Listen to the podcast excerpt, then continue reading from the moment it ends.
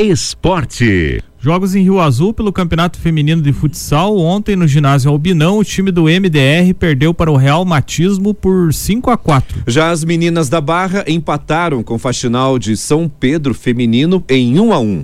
Primeira divisão do Campeonato Brasileiro, 33 terceira rodada. Ontem o Atlético Paranaense perdeu para o Atlético Mineiro por 1 a 0. O Atlético Mineiro lidera o Campeonato Brasileiro com 71 pontos. O time tem 11 pontos de vantagem para o segundo colocado, que é o Flamengo. Já o Atlético Paranaense é o 11 primeiro colocado com 41 pontos. O Grêmio ontem venceu o Bragantino por 3 a 0. O Grêmio continua ainda na 18 oitava posição com 32 pontos. Já o Bragantino é o quarto colocado com 52 pontos. Hoje tem jogos do Brasileirão, 19 horas, tem três jogos. O Cuiabá joga contra o Internacional. O Santos enfrenta a Chapecoense. E o América Mineiro recebe o Atlético Goianense. 8 da noite tem o clássico cearense entre Fortaleza e Ceará. 20 e 30, Juventude joga contra o Fluminense. Mesmo horário para o clássico paulista entre Palmeiras e São Paulo. Arrisca um palpite, Zub? Ah, acho que vai dar empate o. sei lá.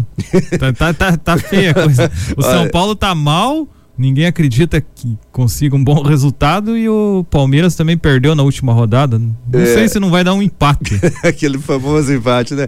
É, o São Paulo dentro da casa do Palmeiras é mais complicado, né? Mas enfim. E hoje também, às 21h30, tem o clássico Flamengo e Corinthians. Lembrando que quem quem quiser assistir, gosta, assistir não, ouvir, na, na verdade, né? Para quem gosta de ouvir no rádio, tem a transmissão de Palmeiras e São Paulo na 92.5 na Super Najuá na conexão com a Pai Querer.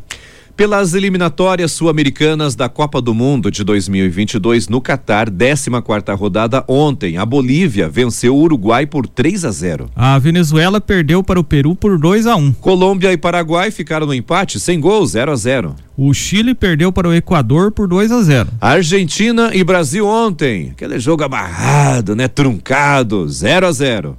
É, o Brasil foi bem na defesa, porque praticamente não deu chances o time argentino de, de gol. O Messi praticamente não conseguiu jogar, foi bem marcado. No ataque, o Brasil não teve muitas chances. Quando teve, a Argentina desceu o sarrafo, é. principalmente é. no primeiro tempo, né? Uhum. Teve um lance que, pelo amor de Deus, né? O vídeo, claro, se tem o VAR no, no campo, não tinha como não expulsar o zagueiro Otamendi da Argentina, que numa jogada no, que até ele estava com a bola dominada, mas eu acho que até como uma forma de intimidar o Rafinha, jogador do Brasil, ele deixou o braço no rosto do brasileiro, deu uma cotovelada clara, deveria ter, ter sido expulso, não recebeu nem amarelo, nem o árbitro não foi chamado para ver o vídeo, ficou por isso mesmo e 0 a 0 Argentina e Brasil.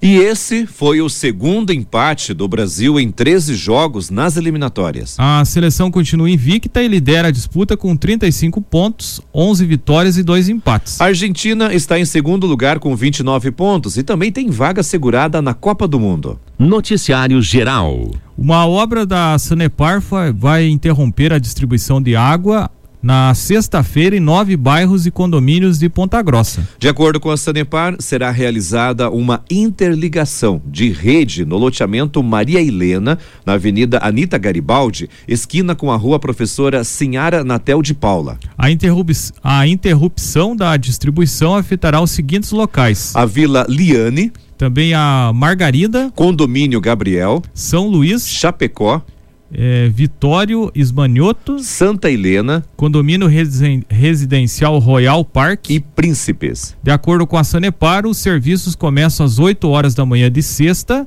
e serão concluídos às três horas da tarde. A previsão é que a distribuição de água seja normalizada até às 18 horas. As informações são do portal G1. Noticiário Estadual. Há 10 dias do fim das concessões de pedágio no Paraná, o governador Ratinho Júnior explicou em entrevista à RPC como ficarão os serviços de manutenção e atendimento em rodovias do estado. Os atuais contratos não serão renovados e as cancelas das praças ficarão abertas. Segundo o governador, o investimento por parte do Departamento de Estradas de Rodagem do Paraná, o DR Paraná, em manutenção de rodovias será de 70 milhões de reais. Já nas rodovias federais, conforme ele, o investimento da União será de 220 milhões de reais. Os serviços estão na fase de licitação. A manutenção e os atendimentos a acidentes serão de responsabilidade dos governos até que ocorra o leilão dos lotes e sejam fechados os contratos de concessão pelo período de 30 anos. O governador diz acreditar que essa responsabilidade deverá ser de 12 a 14 meses.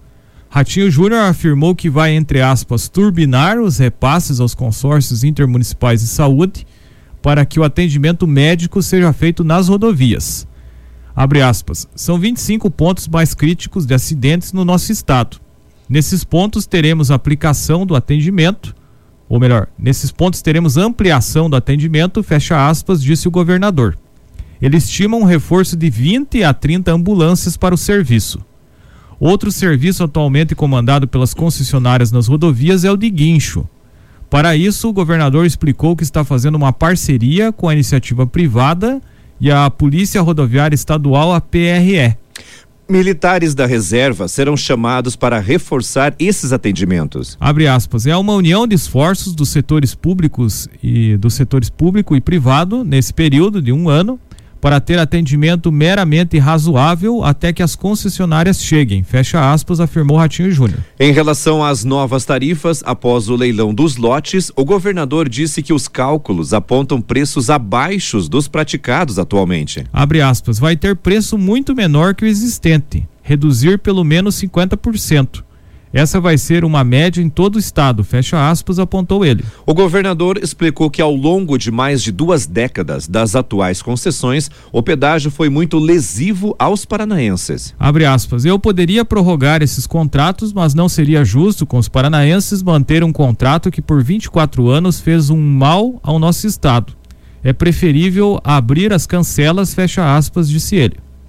São 2.300 quilômetros das concessões atuais que termina no dia 27 de novembro e mil quilômetros das novas concessões. Serão criadas 15 novas praças de pedágio no estado. Os novos contratos de pedágio vão ser divididos em seis lotes que vão a leilão separadamente. A decisão de cada um dos lotes será feita por disputa livre na Bolsa de Valores. A perspectiva é que o pregão ocorra em 2022 com a assinatura do contrato no último trimestre do ano. Vencem os lotes as empresas que oferecerem os maiores descontos nas tarifas. Entre as obras previstas no pacote estão a duplicação de quase 1.800 quilômetros e a instalação de uma rede de internet Wi-Fi entre nos, em todos os trechos da concessão. O modelo também prevê a construção de 10 contornos urbanos e faixas adicionais em rodovias já duplicadas terceiras faixas, além de câmeras de monitoramento e iluminação em LED. A maior parte das obras deve acontecer nos primeiros sete anos de concessão. Os novos contratos devem valer por 30 anos. Os contratos da Econorte, Via Par e Eco Cataratas terminam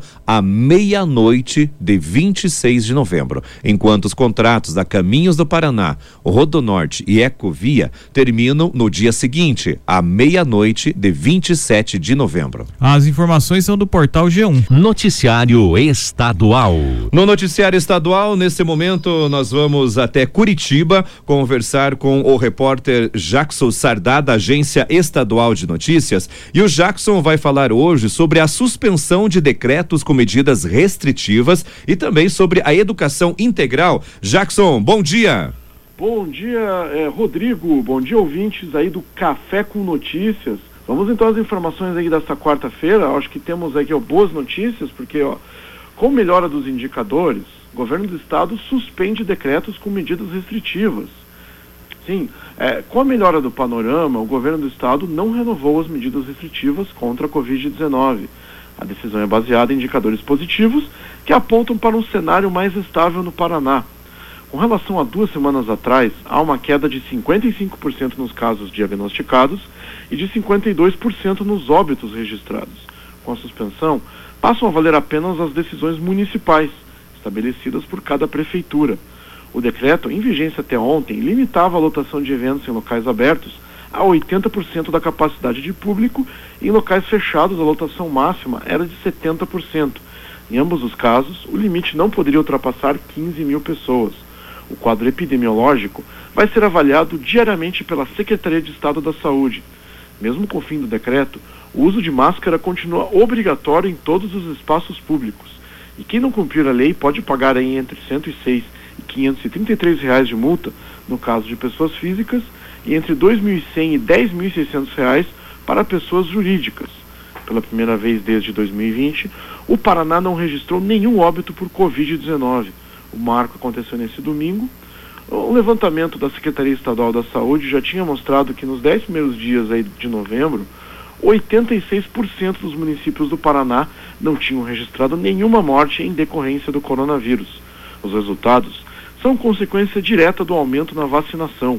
No total, mais de 80% da população paranaense adulta está completamente imunizada. Então aí, né, boas notícias aí, podemos acho que ficar mais otimistas e mais confiantes para a sequência, né? Então, é, e temos uma outra informação também aqui, Rodrigo, relativa à educação integral no estado, porque uh, no ano letivo de 2022 para o ano que vem, a rede estadual de ensino vai contar com 175 escolas de educação em tempo integral, atendendo aí 40 mil estudantes, o dobro de 2021. As instituições estão em 107 cidades e fazem parte do programa Paraná Integral e do programa Integral Mais, em que algumas turmas dos colégios adotam esse, esse modelo. Né? A matriz curricular do modelo integral tem componentes um pouco diferentes do regular, como projeto de vida, que faz parte do novo ensino médio, estudo orientado, liderança de turma, disciplinas eletivas e clubes de protagonismo, com temáticas escolhidas pelos próprios estudantes.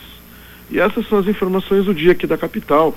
Voltamos amanhã com mais informações. Um bom dia a todos. Obrigado, Jackson Sardá, direto de Curitiba, da Agência Estadual de Notícias, trazendo informações aos ouvintes do Café. Política. Os deputados estaduais aprovaram em primeira votação um projeto que estabelece a política de combate à depressão e ao suicídio nas escolas paranaenses. A aprovação ocorreu na sessão da Assembleia Legislativa do Paraná, realizada ontem. A proposta que institui a política estadual de valorização da vida prevê a realização realização de ações, fornecimento de indicadores e orientações especializadas às equipes escolares para que auxiliem na identificação de situ situações de depressão, autolesão e suicídio entre jovens estudantes. Pelo texto, a política poderá incluir o atendimento especializado em caráter preventivo, assegurando orientação e encaminhamento individual aos alunos, pais e responsáveis, além da equipe pedagógica da instituição de ensino. De acordo com a Organização Mundial da Saúde, a OMS, o suicídio é a terceira principal causa da, de mortes entre jovens. No Brasil, segundo a justificativa do projeto, o Ministério Público apontou que no período período de uma década, houve crescimento de 40% na taxa de suicídios entre crianças de 10 a 14 anos e de 33,5% para jovens de 15 a 19 anos. Abre aspas, são números que não podem ser ignorados e que exigem do poder público iniciativas que oportunizem apoio e condições favoráveis para o desenvolvimento social, psicológico, físico e intelectual dos estudantes, fecha aspas, afirma o autor do projeto, o deputado Paulo Litro, do PSDB. Outro projeto aprovado em primeiro turno na LEP prevê a divulgação dos direitos e deveres relativos à parentalidade responsável. O objetivo é realizar campanhas informando a população sobre a possibilidade de prorrogação da licença maternidade ou paternidade.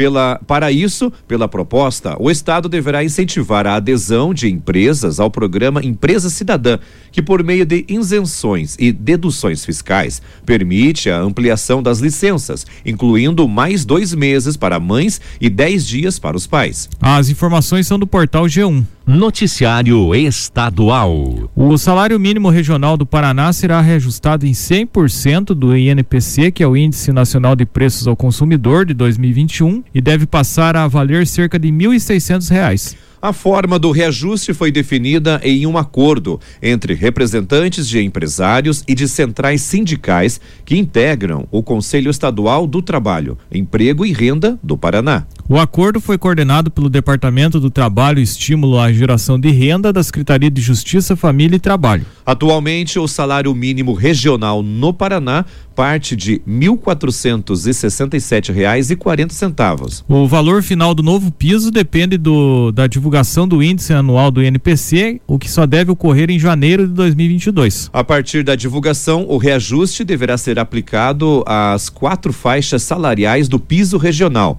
trabalhadores de serviços administrativos do setor de serviços e vendedores do comércio em lojas e mercados. Também trabalhadores agropecuários, florestais, da caça e pesca, da produção de bens e serviços industriais e de manutenção e reparo. Dos cinco estados brasileiros que adotam o salário mínimo regional, Paraná, São Paulo, Rio Grande do Sul, Rio de Janeiro e Santa Catarina, apenas o Paraná chegou a um acordo de reajuste até agora. Abre aspas. No Paraná, houve o reconhecimento de duas partes que o momento pede flexibilização e os dois lados cederam um pouco, fecha aspas, explicou Júlio Suzik, do Instituto Paranaense de Desenvolvimento Social IPARDES, que auxiliou nos estudos para a definição dos valores. Abre aspas, o salário mínimo regional é uma referência para a negociação das categorias sindicalizadas e uma garantia para as categorias que não têm sindicato ou acordos e convenções coletivas de trabalho, fecha aspas, afirmou o secretário da Justiça, Família e Trabalho, Neile Prevô. As informações são da Gazeta do Povo.